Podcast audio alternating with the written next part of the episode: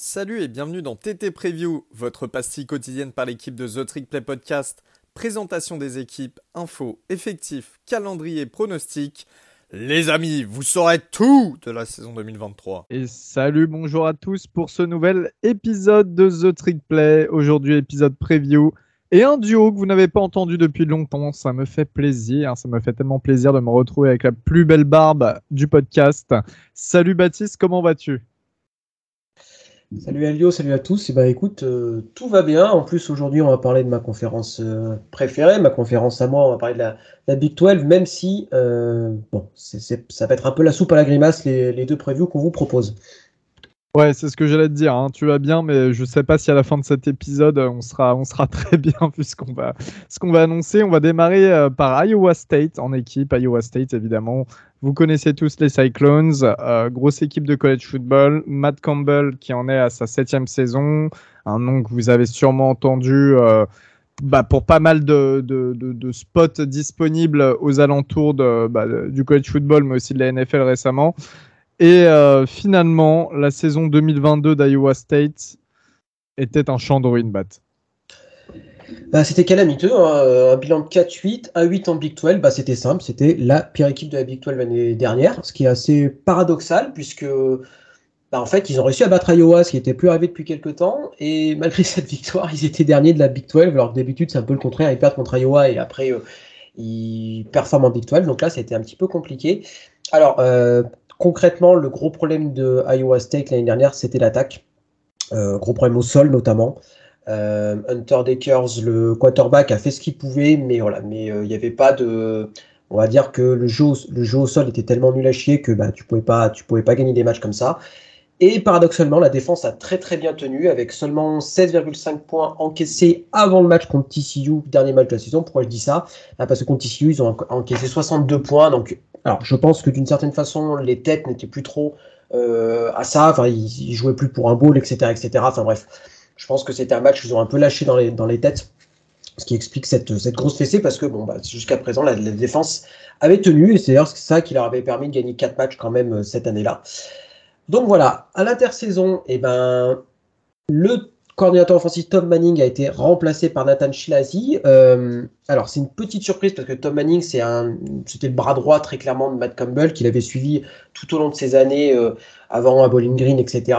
Euh, mais voilà, ça fonctionnait plus en attaque, donc il fallait faire un, changement à ce niveau-là. Autre changement important, on en parle souvent un petit peu moins, c'est Dave Andrew, le préparateur physique, ce qu'on appelle strange conditioning dans les programmes, a été remplacé par Red Keggy. Alors pourquoi c'est important? Bah Parce qu'en fait, finalement, c'est quelqu'un dont les joueurs voient quasiment tout au long de l'année, pas simplement lors des entraînements euh, euh, de, printemps ou les entraînements de, fall, c'est aussi euh, tout au long de l'année. Donc c'est un c'est presque le deuxième mec le plus important d'une équipe après le, head coach.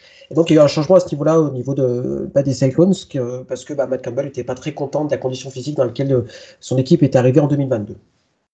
Euh, Gus, vous as le lapsus, tu vois, tellement que j'ai l'habitude de faire des trucs avec. ouais, grave. Elio, je te propose de faire un petit, un petit peu un point sur les forces en présence. Ou, je ne sais pas si on peut parler vraiment de force avec euh, euh, Iowa State cette année, mais voilà, je te propose de parler un peu de l'attaque.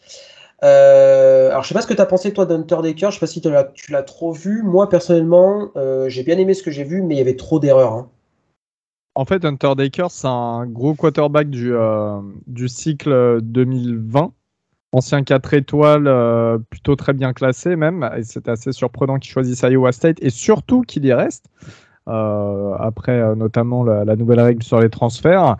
Il va se retrouver titulaire une nouvelle année.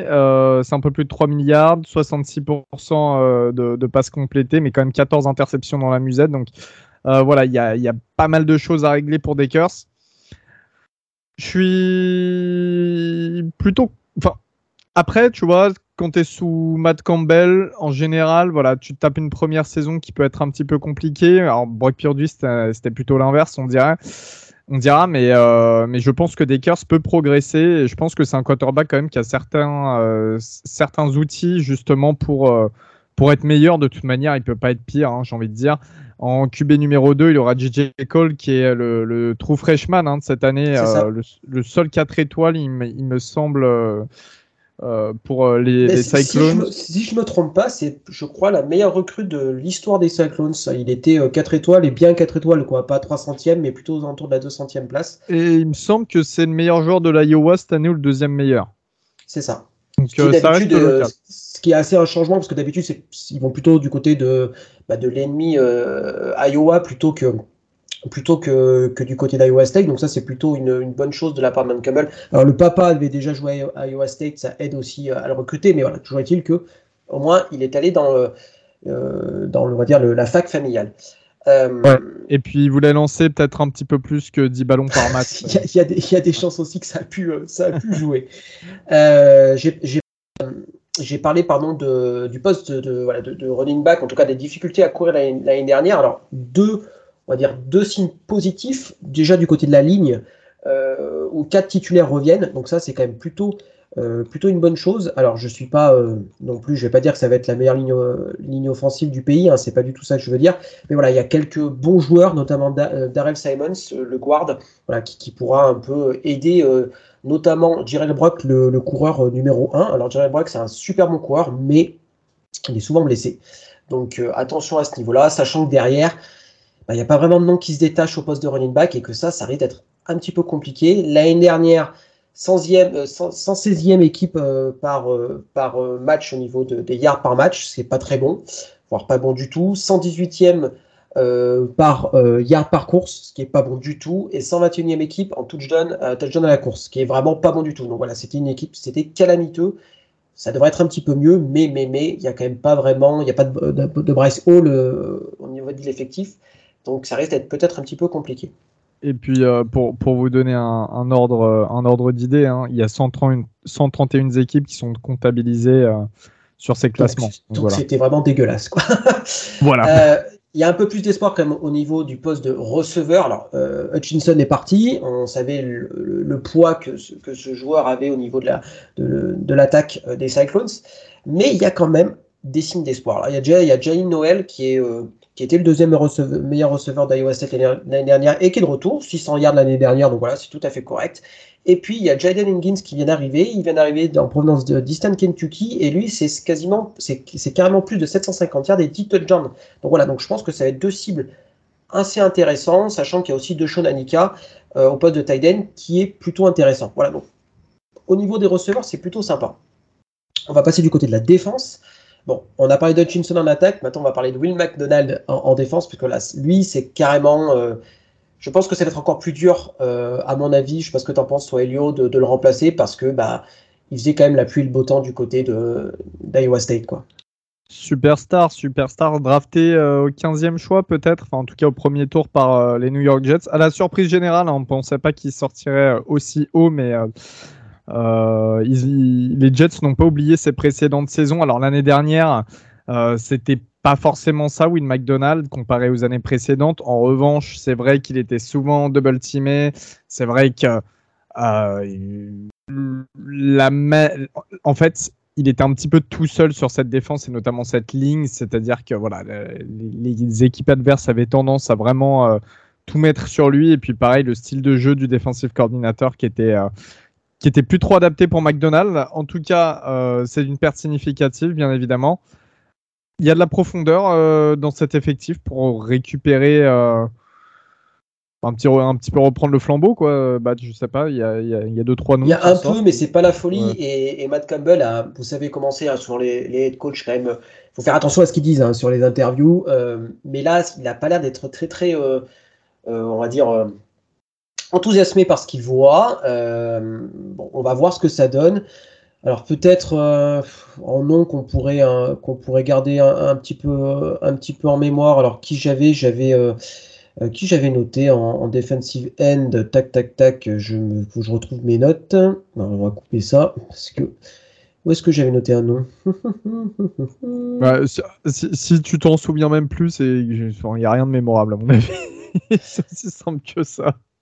Euh, ouais, en fait, c'est surtout, euh, on va, ah, alors c'est toujours pareil, hein, vous savez, euh, vous savez comment ça se passe au niveau de, au niveau de, recrutement d'Iowa State, c'est-à-dire que c'est souvent des trois étoiles, on met du temps un peu à les développer, donc voilà, donc on parle, il y, y, a Jefferson Adam, un, joueur qui vient de, de, Junior College qui pourrait être intéressant, mais voilà, il y a, ça va être compliqué, sachant que Iowa State était déjà 115e l'année dernière en, en, termes de, de sacs. Euh, ce qui est pas bon du tout, alors qu'ils avaient Will McDonald, donc euh, ça va être un petit peu compliqué. Alors pour rappel, ils jouent avec un, avec un, avec trois joueurs sur la ligne, voilà, pour vous donner un, ordre d'idée. Donc c'est-à-dire c'est souvent les linebackers qui, prennent un rôle prépondérant dans la défense. Et ça tombe bien, il y a Gary, il y a Gary Vaughn qui est là, qui était le meilleur plaqueur de l'année dernière des Cyclones, donc il est retour, tant mieux. Ça sera très, très, euh, très certainement le meilleur joueur hein, défensivement des Cyclones. Et il sera aidé par Zachary Lovett qui arrive en prenant de Missouri qui ajoutera un peu de profondeur à l'effectif. Et c'est pas perdu. Sachant que le point fort de la défense euh, des Cyclones, bah c'est les DB, hein, très clairement. C'est expérimenté à tous les niveaux, euh, aussi bien au niveau poste de corner avec DJ Tampa et Miles Purchase, qui sont peut-être le meilleur duo de corner euh, de la Big 12. Voilà. Sachant qu'il y a aussi le retour des safety titulaires, Bro Frailer et Jeremy Cooper. Donc voilà, ça fait du monde de retour.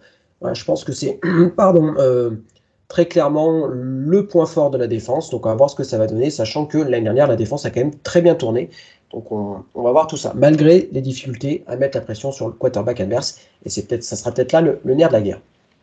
Au niveau du calendrier, euh, très traditionnel, on va dire. Euh, le FCS Northern Iowa en week, week one, comme on l'a souvent vu. Euh, le Cyhawk Game contre Iowa hum, en week 2. Alors cette année, c'est du côté de Ames.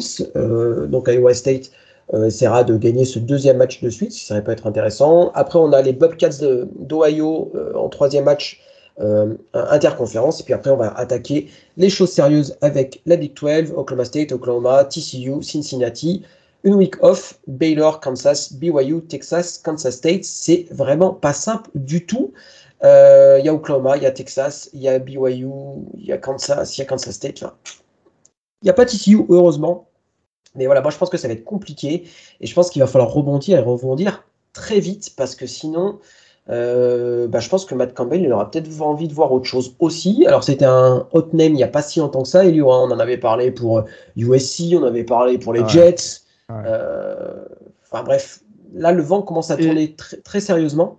Et tu vois, après la, dernière saison, après 2022, euh, il y a eu quand même beaucoup de gros postes qui se sont libérés. Hein. Je pense à Wisconsin, je pense à, Cincinnati, je pense à Nebraska, je pense, enfin, tu vois, énormément euh, qui pourraient un petit peu se calquer sur, euh, sur le type de, de, coach qu'est Matt, Campbell. Et pourtant, son nom est peu revenu en fait dans les, euh, bah, dans les, les, rumeurs. Et, voilà, il n'a il a pas eu d'offre concrète pour, pour un de ses postes, quoi, une de ses équipes. Donc ça veut un petit peu tout dire, j'ai l'impression. Et là, c'est vraiment l'année où et eh bah ben, Matt, euh, va falloir remettre la deuxième, mais à mon avis, ça va être compliqué, Matt. Ça va être un peu compliqué. Euh, moi, personnellement, j'ai un plancher à 3 victoires et 9 défaites. Euh, victoire contre FCS et Ohio, et après une victoire parmi. pourquoi pas contre Baylor, que je vois pas très très fort cette année, pour être tout à fait net, ou Cincinnati, voilà. Et un plafond, alors là, par contre, je suis très très gentil, mais je crois beaucoup à Hunter Dekers, pour être tout à fait honnête. et j'ai mis un plafond à 8-4. Alors ça peut paraître hyper élevé, euh, mais euh, Oklahoma State est largement battable cette année. Cincinnati est largement battable cette année. TCU aussi, mine de rien. Euh, donc voilà, 8-4, ça me semble pas si déconnant que ça si ça tourne bien. Alors, il va falloir faire des efforts sur la ligne défensive pardon, et sur le jeu à la course. Mais voilà, un plafond à 8-4. Et pour toi, Elio moi, mon plancher avec 4 victoires, 8 défaites et un plafond à 6 victoires, 6 défaites. Alors, c'est sûr que quand tu perds Brice Hall, quand tu perds Will McDonald, quand tu perds Xavier Hutchinson en l'espace de 2 ans, ça rend vite les choses compliquées, surtout pour un programme comme Iowa State. La Big 12, on sait que c'est quand même un... c'est assez particulier comme conférence parce que c'est un peu tout le monde peut battre tout le monde. et des équipes surprises chaque année, tu vois. Et là, en fait, bah, je reste je reste sur, ce, sur cette lancée. C'est pour ça que je leur donne 4 euh, victoires. Pas comme s'ils allaient battre les trois équipes les plus faibles et c'est tout. Euh, mais en revanche, euh, en revanche, pour moi, ça peut pas aller très loin. sincèrement, ça peut pas aller très loin. Et, et, des équipes prenables comme Baylor, comme Cincinnati, bah, je les vois pas forcément beaucoup moins forts que qu'Iowa State. Donc, donc je, je, vois mal les, les Cyclones sortir une grosse saison. Mais encore une fois, c'est toujours pareil. Il peut toujours y avoir des surprises. Euh, ils peuvent battre Texas comme ça au hasard. Ils peuvent aller battre euh, BYU. Ils peuvent battre euh, TC ou même Oklahoma d'ailleurs, qui, a subi des mhm. défaites assez, assez ah, fulgurante l'année dernière. C'était la marque un peu de, de Matt Campbell. Hein. C'était quand même d'être une équipe poil à gratter, d'être capable de, de, de, battre tout le monde finalement. Quoi. Et euh, bah voilà, une petite chose à rajouter euh, sur, sur ce programme euh, bah non, bah, c'est juste que voilà, on se souvient l'année 2021 des Cyclones, hein, ils étaient parmi les favoris pour carrément le, CFP et que finalement ça avait commencé à partir en, en autre boudin et que voilà 2022 ça a été très clairement la suite. Donc là il faut enrayer cette spirale négative, hein, c'est hyper important parce que Iowa State a réussi à, à grimper, on va dire, un peu dans la hiérarchie du college football ces dernières années grâce à Matt Campbell. Mais on sait que voilà, ça, se défait très vite, ce genre de réputation et ce genre de, qualité d'équipe. Donc très attention, faire très attention à eux. Euh, je te propose de partir du côté bah, de, préférée de, John Denver, pardon, West Virginia. Euh, là, pareil, c'est un petit peu la soupe à la grimace. Elio, euh, année 2022 très compliquée et année 2023 qui risque d'être très compliquée aussi. Hein. Ouais, l'équipe la plus à l'est de la Big 12. Quoique maintenant, il y a, y a UCF. Non, ça y est. Bah. Ah, il faudrait voir en termes de. Ah, je pense que UCF doit être un petit peu. Ah oui, UCF doit être quand même un peu plus à, l'est. je vérifie ça, mais oui, légèrement, mais un peu plus quand même. Mais euh, bon, qui, était en tout cas l'année dernière l'équipe la plus à l'est de la Big 12, West Virginia, donc euh, les Mountaineers. On connaît hein, euh, West Virginia qui est quand même euh, qui est une fac assez connue à travers le pays, qui a comme une grosse communauté de fans, euh, qui sont connus pour être un petit peu zinzin. C'est une fac qui est connue pour être euh, top pour faire la fête et, donc ça se ressent aussi notamment bah, dans les gradins tout simplement du stade. du côté de Morgantown, la saison 2022 était pas terrible, terrible. 5 victoires pour cette défaite et 3 victoires pour 6 défaites en conférence, avec notamment des victoires, mais entre guillemets, mémorables face à Virginia Tech, face à Baylor sur le score de 43 à 40, euh, faut en passer. 43 points à la défense de Dave Aranda. Face à Oklahoma, 23 à 20. Et, excuse-moi Baptiste, face à Oklahoma State euh, lors de la dernière journée, 24 à 19. Et euh, grosso modo, les, défaites face aux meilleures équipes de Big 12, hein, les Texas, TCU, Kansas State, etc., Pittsburgh, voilà. Euh, au niveau de l'intersaison, eh bien, ça va être la cinquième saison de Neil Brown, le head coach, qui a un bilan euh, bien pourri, euh, enfin non, pas bien pourri, mais un bilan plutôt pas terrible de 22 victoires pour 25 défaites en, en 4 saisons du côté de Morgantown. il est clairement sur la haute site, il était déjà l'année dernière. le seul problème, c'est qu'il est marge à 4,4 millions de dollars par an et qu'il a un gros buy-out. Un buy-out, c'est le, le, montant à payer pour pour licencier un coach. Donc ça fait un petit peu frémir quand même West Virginia qui reste euh, un programme et une fac qui n'est pas des plus fortunés, j'ai envie de dire, parmi le Power 5. Euh, donc voilà, Neil Brown qui conserve son siège grâce à ça pour l'instant. Il a quand même il a quand même voulu un petit peu euh, bah, changer les choses. Alors on a le départ de l'offensive coordinateur Graham Harrell qui part pour le même poste à, à Purdue. Chad Scott, le running back coach, a été promis, promu offensive coordinator. Du côté euh, des defensive coordinators, on a euh, toujours la paire Leslie euh, Chedon Brown pour la quatrième et troisième saison euh, respective. le coaching staff, finalement, ça bouge pas tellement, ça bouge pas tellement. voilà, ce qui, peut être un petit peu surprenant, sachant que, que Neil Brown est sur la hot seat. Euh, au niveau de la classe de, de commits, euh, eh bien, on est à la 48e classe du pays avec euh, deux receveurs bas 4 étoiles, on va dire. Au niveau de la classe de transfert, un petit peu plus intéressant, 14 arrivées. Donc ça, c'est un peu la spéciale des head coachs qui sont sur la haute c'est de ramener plein de joueurs d'un seul coup. et d'en perdre vachement. Hein. Et d'en perdre vachement, oui, aussi, ouais, évidemment. 29, 29e meilleure classe du pays au niveau des transferts. Enfin bref. au niveau de l'attaque, on a eu le départ du prodige, euh, Bat.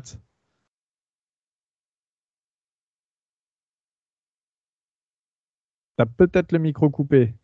Oui, pardon, excuse-moi. Euh, alors, qu'est-ce qu'on a eu au niveau des, départs? Oui, pardon, excuse-moi. Non, je te disais au post quarterback, on a eu le départ du prodige. Ah bah, JT Daniels, pardon. Euh, effectivement, hein, le, le globetrotter euh, préféré de, des fans de USC et de, et de Guigui aussi. Hein, euh, voilà, très, probablement le joueur préféré. Donc là, il part du côté de Rice. Euh, après une, saison quand même pas terrible, terrible. Hein, on va pas se le, on va pas se le cacher. une grosse déception, ce JT Daniels quand même. tout au long de sa carrière universitaire, bon, il va nous faire mentir en battant Texas, hein, bien évidemment, Week One cette, cette année, mais voilà. Moi, après, il y a quand même une bataille de quarterback qui est quand même plutôt intéressante. Alors, il y a Nico Marchol que, j'avais vu jouer contre Oklahoma State et qui avait été plutôt correct. Euh, donc c'est un Richard Freshman et euh, Garrett Green. Alors je sais pas, je sais pas, je dois avouer que je dois, que je, que j'ai pas fait ma petite recherche, mais ça m'étonnerait pas de voir Nico Marchol de titulaire. Hein. Je sais pas ce que tu as vu toi, Elio. Ce que j'ai vu, c'est qu'en fait, Green a plus a eu plus de temps de jeu, il en a plus, mais euh, euh, ce qui se passe, c'est que les fans, ils vont vouloir faire démarquer, euh, démarrer, j'arrive pas à parler ce matin, faire démarrer euh, Martial parce que Martial est un 4 étoiles, était une grosse recrue pour West Virginia. Et c'est vrai que, bah, mine de rien, il est redshirt freshman cette année. si tu le benches encore alors qu'il y a une compétition quarterback où il peut potentiellement être titulaire, est-ce que tu perds pas un mec qui a un gros potentiel sur le portail des transferts l'année prochaine? Donc, la tendance la raison dirait Nico, Nico Martial, peut-être qu'après, euh, seulement après deux ou trois matchs, hein, ça pourrait être Green qui démarre la, saison. Sachant que, euh, voilà, au moment où on enregistre cet épisode, euh, on n'a pas la réponse et que entre le moment où vous écoutez, on l'enregistre et le moment où vous écoutez, c'est possible que les entraînements de, d'automne pardon aient commencé, qu'on ait une réponse à cette question, mais pour l'instant on n'a pas et ça sera très serré. Au niveau euh, des catcheurs, les deux meilleurs receveurs sont partis en NFL. Le troisième, Caden Prater, a signé à Maryland. C'était une grosse recrue euh, il, y a, il, y a, un an de ça et euh, c'est un des meilleurs joueurs sur le portail des transferts. En revanche, derrière, il n'y a pas grand-chose. on a évidemment l'arrivée du redshirt senior Devin Carter de North Carolina, State, qui a été auteur de 1900 yards et 10 touchdowns en carrière, en 4 saisons à peu près. le reste de la room est quand même assez, jeune. C'est vraiment même très jeune. Ça fait assez peur. Il y a beaucoup de chantiers à faire. C'est pareil pour les Titans. Il n'y a quasiment personne. On a un transfert qui arrive d'LSU, mais bon, c'est pas rien, rien, de concluant, quoi. Donc pour l'instant, c'est assez léger. Au niveau euh, du jeu à la course, on sait que Chad Scott, donc j'en parlais, le running back coach a été euh, premier offensive coordinator. Peut-être qu'on va un petit peu plus se reposer euh, de ce côté-là, du côté de, West Virginia, et notamment grâce à la O-line. Hein. Dans un premier temps, pour les running backs, le running back numéro 1, Tony Matisse, a été poussé à partir du côté des Cougars de Houston, car CJ Donaldson, qui est arrivé en tant que tight end l'année dernière, est passé RB au running back au cours de la saison. Il a couru 530 yards et 8 touchdowns. Il y a un bon comité derrière avec Justin Johnson et l'ancien 4 étoiles Jalen Anderson. Voilà, donc euh, c'est quand même une belle, euh, une belle running back room, sachant que la O-line, bah, c'est euh, probablement la plus grosse force en fait de, de, cette attaque, avec beaucoup de vétérans qui peuvent jouer à plusieurs postes. Neil Brown a demandé beaucoup de versatilité, vraiment de, de, faire jouer. Il a demandé à son offensive line coach de faire jouer chacun de ces joueurs de la O-line à différentes positions pour qu'il puisse euh, bah, vite parer à des blessures ou euh, vite, euh, vite s'adapter pendant un match. Alors, évidemment, la grosse star, et c'est vraiment la star de l'offense en général, c'est Zach Frazier, le centre, qui est considéré comme un potentiel All-American cette année et qui était considéré comme quasiment le meilleur intérieur en line de Big 12 un des meilleurs en tout cas. Il sera également accompagné par le, euh, le right guard Doug Nestor, qui est un ancien 4 étoiles top 150 de Virginia Tech et euh, qui venait de West Virginia de base, hein, de West Virginia. Et euh, il a rejoint le programme sur le portail des transferts en 2021. C'était le meilleur guard disponible sur le portail et il, fait de l'excellent boulot. Donc voilà, une line assez forte et assez complète. Au niveau de la défense, par contre, bah, c'est un petit peu, plus compliqué, il me semble. Chaque l'année dernière, c'était pas fameux. c'était, c'est un peu, comme le point, euh, on va dire, qui, qui, tâche du côté de, West Virginia, et, 116e euh, euh, défense globale l'année dernière sur, sur, sur 131. Donc voilà, en plus Dante Stills est, est parti. Enfin bref. Moi, je la sens pas trop cette défense. alors, il y a pas mal d'arrivées sur le portail des transferts, donc voilà, ça, on dit beaucoup de bien de Sean Martin, euh, qui a fait une très bonne saison avec 4 sacs l'année dernière, et on pense que ça pourrait être vraiment la star euh, sur la ligne défensive. Mais bon, ça arrive de. Les arrivées, c'est euh, des joueurs de, Penn State et de Kentucky, mais voilà, c'était pas titulaire. alors, il y a Taryn Bradley qui arrive par contre d'Abilene Christian, qui était plutôt bon du côté de la WAC en FCS, donc ça, c'est plutôt bien.